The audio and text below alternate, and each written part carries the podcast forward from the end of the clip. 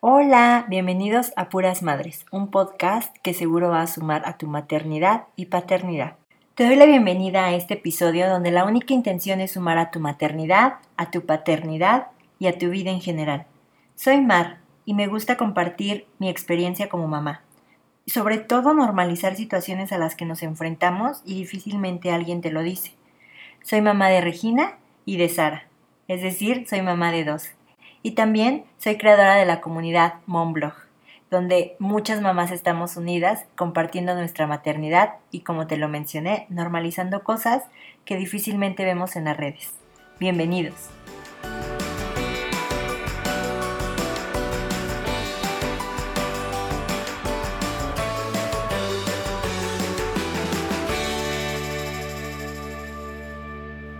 ¿Qué tal? ¿Cómo estás? Te doy la bienvenida a este episodio y también te agradezco mucho haberle dado play al mismo porque el día de hoy vamos a hablar acerca de un tema que para mí es un poco sensible. Te voy a abrir un poquito mi corazón de mi infancia, cómo es que la viví y esto eh, está pegado al tema del día de hoy como ya lo pudiste ver en el título del episodio te voy a hablar acerca de lo más difícil de mi maternidad, la cosa que ha sido más compleja ah, desde que me convertí en mamá.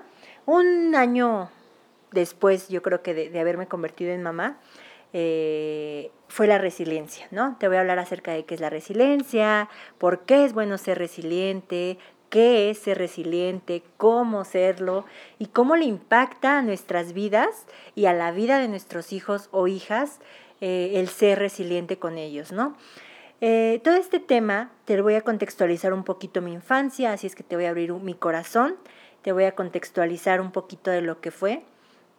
Y pues nada, yo creo que esta es la, introducción eh, breve de, de, lo que, de lo que vamos a hablar acerca, de lo que vamos a hablar en este episodio.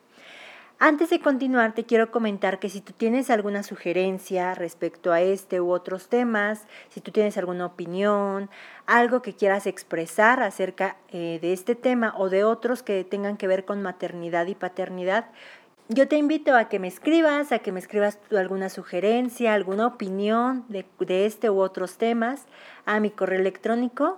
Me puedes escribir a contactomonblog.gmail.com o también me puedes escribir en mis redes sociales que me encuentras como Monblog, el blog es con la V, o también en el eh, Instagram de este podcast que es mm, Puras Madres-podcast. Ahí vas a encontrar como en, este Instagram subimos cosas que tengan que ver con, estos temas que, que, abordamos aquí en, en Instagram, también de las invitadas que han estado. En fin, hay material que puedes consultar desde estas redes sociales. Eh, bueno, ya dicho antes esto y una vez hecho mi comercial de mis redes sociales, vamos a empezar y vamos a introducirnos un poquito en el tema, empezando por saber qué es resiliencia, qué significa la palabra resiliencia. Les digo esta palabra que yo en mi vida, después de los 26 años de haber nacido, yo no la conocía, sino hasta que me convertí en mamá y eh, hasta que mi hija ya tenía un año fue como conocí esta palabra. Eh, muchos podrían ya ser resilientes, pero no saben que, son lo, que lo son porque no conocen esta palabra. Lo busqué en la web, traté de ser lo menos técnica posible, traté de que este, este concepto fuese lo más digerible posible, sin tantos tecnicismos, sin tantas cosas que no pudiéramos entender. Así que, pues así quedó el, el concepto, ¿no? La resiliencia se define como la capacidad de sobreponerse a momentos críticos o a la superación de alguna adversidad con el fin de pensar en un futuro mejor. Eh, también nos dice que es una habilidad que se llega a descubrir, pero únicamente se descubre cuando nos encontramos en medio de una situación difícil, que se logra superar gracias a una postura de lucha y a seguir adelante. Vamos a pensar en una situación en la que nosotros hemos vivido, que ha sido crítica o que ha sido una adversidad que nos ha costado mucho trabajo salir o que aún creemos que no salimos. Vamos a pensar en esa situación. Más adelante les voy a contextualizar en el momento en el que yo fui resiliente. Podemos ser resilientes en muchas etapas de nuestra vida, pero yo me voy a enfocar en esta etapa que fue como mamá. Eh, entonces, el ser resiliente, yo lo, yo lo, el ser, la resiliencia, perdón, yo lo defino como darle vuelta a la página, ¿no? Superarlo, eh, sí nos duele, sí nos molesta, pero vamos a superarlo y para adelante. Entonces, una persona que es resiliente es aquella que en medio de cualquier situación particular que ya hablamos, que sea un, algo crítico o una adversidad, eh, tiene la oportunidad de ser asertiva y convertir el dolor o lo que le incomoda en alguna virtud, en una virtud. Eh, es decir, el ser asertiva como persona y tomar una decisión cuando se tiene la oportunidad de tomar una actitud que es correcta, a pesar de tener miedo de lo que esto pueda causar. Es decir, nosotros no vamos a eh, si nosotros nos duele algo, si nosotros estamos pasando por ese momento crítico, pues va a haber miedo, ¿no? Va a haber miedo el hecho de cómo afrontarlo y cómo salir adelante. Y aún con eso, aún con ese temor, aún con ese malestar, aún con ese dolor emocional, aún con esa dificultad que nos está haciendo salir de esa situación en particular, podemos salir adelante y podemos ser asertivos, pensar correctamente, pensar positivamente, pensar el aprendizaje que nos puede traer esa situación. Eso, eso es ser resiliente. Eh, este concepto, como yo les dije, pues yo lo conocí a partir de la crianza respetuosa y la disciplina positiva. Hablaban y las lecturas y conferencias hablaban de, de estas dos palabras, ser resiliente y la resiliencia. Entonces había como cosas que no encajaban o que yo no hacía clic porque yo desconocía qué era el ser resiliente hasta que me empapé, y leí acerca del tema y dije, ah, ok, yo ya lo llevé a mi concepto, yo ya lo llevé a esa situación crítica que, que, me estaba impidiendo como darle vuelta a la página, como que no seguir, no fluir y estancarme. Para esto, para que pueda ser un poco más digerible y que ustedes a lo mejor puedan eh, entender, les voy a contextualizar mi infancia y a lo mejor ustedes también se van a sentir identificados cuando yo contextualice mi infancia. El contextualizar esta etapa de mi vida no lo hago con el afán de martirizarme, créanme, y eso me gusta quedar, eh, que quede claro, porque gracias a esto que, les voy a contar, yo hoy por hoy soy muy feliz y me creo victoriosa, por así decirlo, me creo sanada de haber eh, dado vuelta a la página de mi infancia, ¿no? Entonces, eh, yo no lo hago con este afán de que me den esta palmadita en la espalda, como de, ay, pobrecita, o de, de, hacerme yo la víctima, o de martirizarme de pobre de mí, como sufrí, para nada. Lo hago con el fin únicamente y exclusivamente del tema y del episodio, de contextualizar este episodio y de abrirles mi corazón también, ¿no? Porque de este, este podcast se trata de eso, de compartirles yo mi experiencia para que a ustedes les pueda eh, servir. Siempre les he dicho que me encanta sumar y yo estoy segura que más, a más de uno de ustedes, papá o mamá, les voy a dar en el clavo en algunas situaciones que también yo viví y que seguramente tú también. Eh, tuve una infancia o esta etapa de mi vida eh, de niña fue muy compleja quiero que sepan que fue muy, muy compleja, muy difícil y no creo que sea la única persona que, le haya pasado. Pero les digo, me siento muy contenta de, saber que, que a pesar de todo esto, he podido con todo, he podido sanar, he podido eh, entender, he podido empatizar y bueno, vamos a comenzar para ya no dar tanto rollo. Les decía que tuve una infancia difícil, donde fui cuidada o estuve a cargo de terceras personas. Eh, soy la hermana que está en medio, somos tres hermanos, tengo un hermano mayor y una hermana menor, yo soy la que está en medio. Y siempre fui como esa bolita de ping pong, en donde me iba con otras terceras, una pareja de terceras personas, familiares de, eh, de mis papás y con mis papás, ¿no?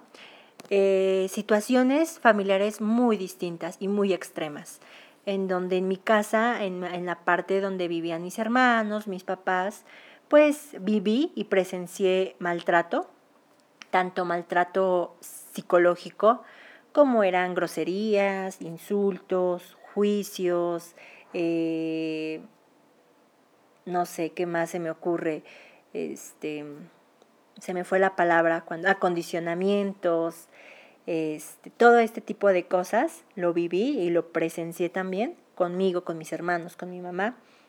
Machismo. Y también presencié lamentablemente el maltrato físico. También hacia mis hermanos, entre mis papás, entre papás a hijos y bueno, todo un, todo un caso de una familia disfuncional que a mí ya no me compete como hablar más allá de, de estos problemas, sino de lo que yo viví, ¿no? Y esto fue como el contexto que, yo viví, en donde puedo decirles, para resumirlo, eh, que viví y presencié maltrato físico y psicológico. Eh, bien, vengo entonces de una familia disfuncional y todo esto era mi día a día. Todo lo que yo viví era mi día a día. Como les dije y les mencioné Anteriormente eh, era como ese ir y venir con mm, los cuidadores terceros y mis papás, y aunque era tan extremo, eh, pues mi contexto, porque del otro lado era puro amor, el consentirme, el sentirme cobijada, el sentirme única, eh, me pesaba más el hecho de cómo actuaban mis papás y normalicé esa parte de cómo actuaban mis papás, todo mi contexto familiar, de donde yo venía, al tal grado de yo eh, pensar que todo eso era tan normal que en el otro extremo, en donde era bien cuidada, se puede decir entre, entre comillas, eh, yo veía como si el hombre le ayudaba a la mujer, era mandilón o me consentían demasiado por el hecho de respetarme. Entonces, fíjense cuánto peso tiene el hecho de que tus propios papás contextualizan, o sea, te traten de cierta manera, ¿no? Mm, les digo, aunque yo conocí los dos parámetros, siempre pesó mucho, siempre, siempre pesó mucho el cómo me trataron mis papás. Y les digo, yo normalicé muchas cosas que entonces cuando yo decido vivir con mi pareja, que empezamos a vivir juntos, eh, yo tenía 22 años y él 24 más o menos, eh, hago un cortocircuito, ¿no? Hago como un, choque de culturas muy cañonas porque pues en su casa no había ciertas situaciones en las que yo viví, ¿no? Y que yo veía normal y que él así de, a ver, a ver, espérame, eh, me estás faltando al respeto o estás alzando de más la voz, cosas así que pues yo veía normal. Pero no es tanto el, ese choque, no es tanta, sí, tanto, tanto cortocircuito hasta que yo me convierto en, en mamá. Cuando yo me convierto en mamá, hago ese corte circuito totalmente porque también se abren heridas. Heridas que yo ni sabía que tenía o heridas que a lo mejor yo normalizaba y yo decía, ok, es hasta ahí, en ese momento cuando yo me convierto en mamá y Regina, mi primera hija, tiene un año, un año y cachito, cuando yo le doy su primera nalgada y digo, wow, o sea, ¿qué estoy haciendo? ¿Qué quiero? Me cuestioné y me empecé a cuestionar qué quiero para mi hija, qué quiero de mi hija y qué cómo quiero, cuál es la maternidad o cómo yo quiero que mi hija me vea. Quiero que me vea como yo veo a mi mamá o como yo vi a mi mamá. Entonces, a pesar de, a, través de esas cuestiones, eh, es cuando empiezo a acudir a pláticas, a talleres, a asesorías, leo y me informo sobre crear en positivo y de la manera más respetuosa posible a mi hija en ese entonces.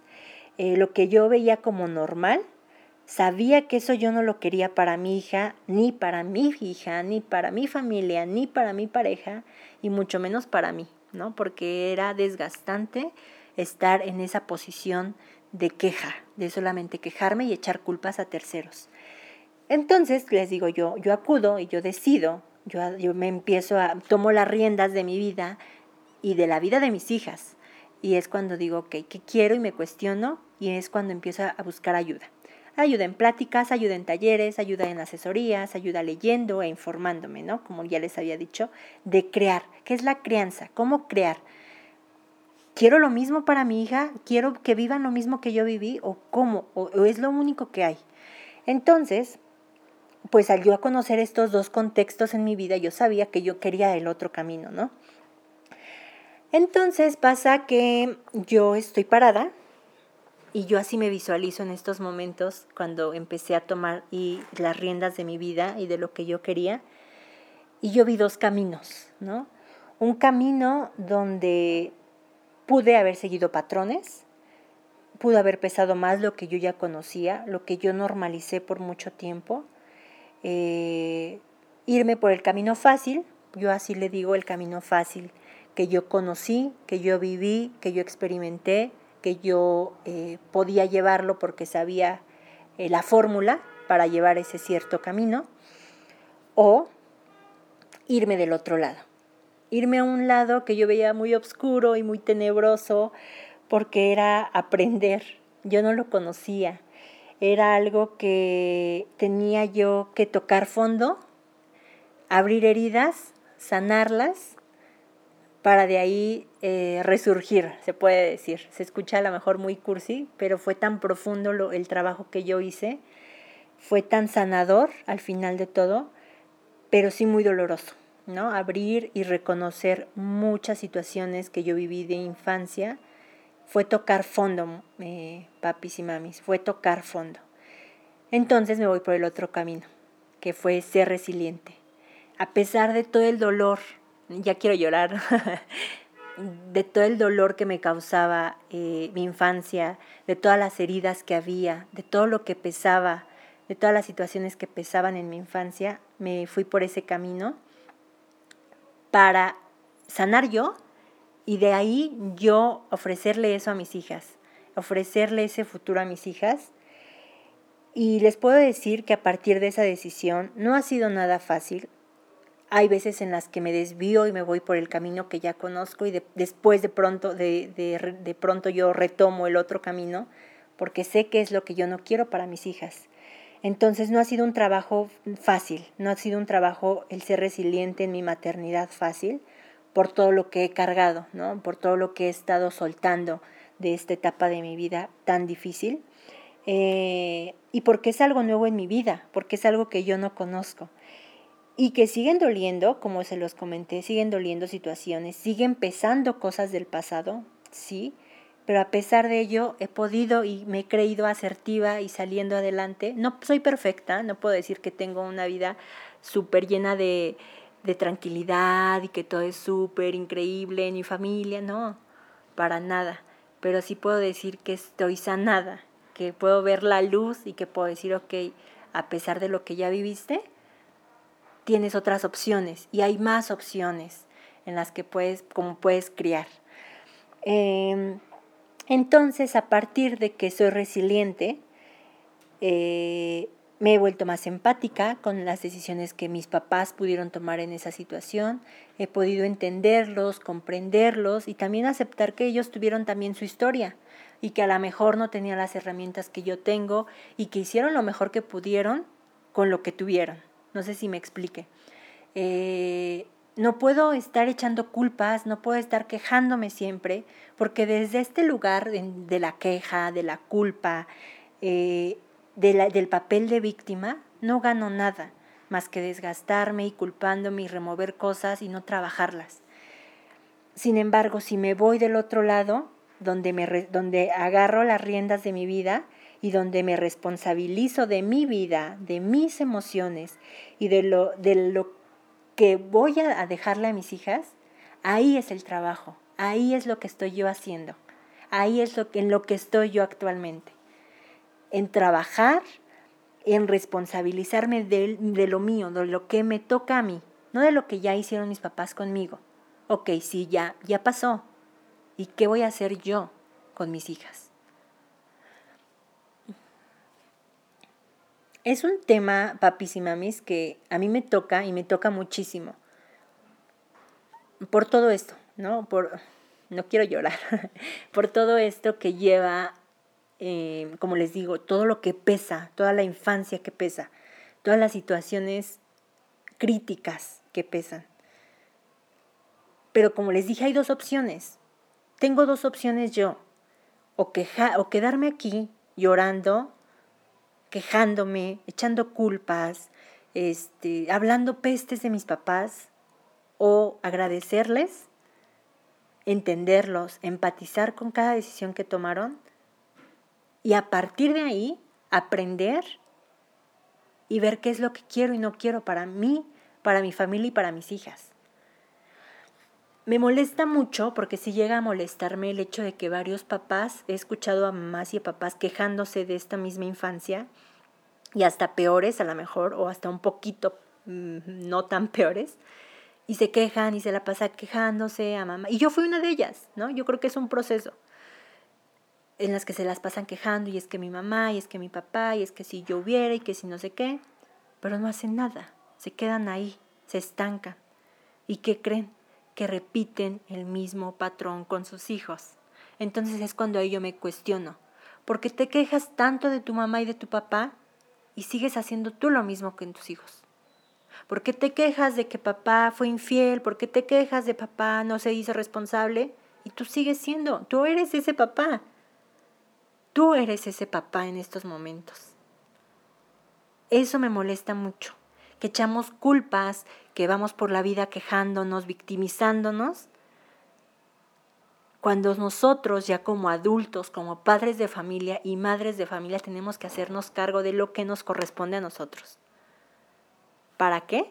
Para regalarle un futuro mejor a nuestros hijos, porque recordemos que estamos creando futuros adultos. Y entonces te cuestiono, ¿qué adulto quieres dejar tú a la sociedad? ¿El mismo que estás haciendo tú, quejándote y no haciendo nada? ¿O un adulto resiliente? Un adulto que sea capaz de sobreponerse a obstáculos y a situaciones eh, desafortunadas a la mejor. Yo te abrazo fuertemente porque estoy seguro que en más de uno, a más de uno yo toqué con este tema. Te abrazo inmensamente. Eh, es tal vez una reflexión lo que yo quería dejar con este tema. Eh, se, me, se me hace una sonrisa en la cara de verdad poderlo hablar, porque si ustedes me hablaban de esto, yo lloraba y yo ni siquiera podía expresarme por tanto dolor que yo tenía.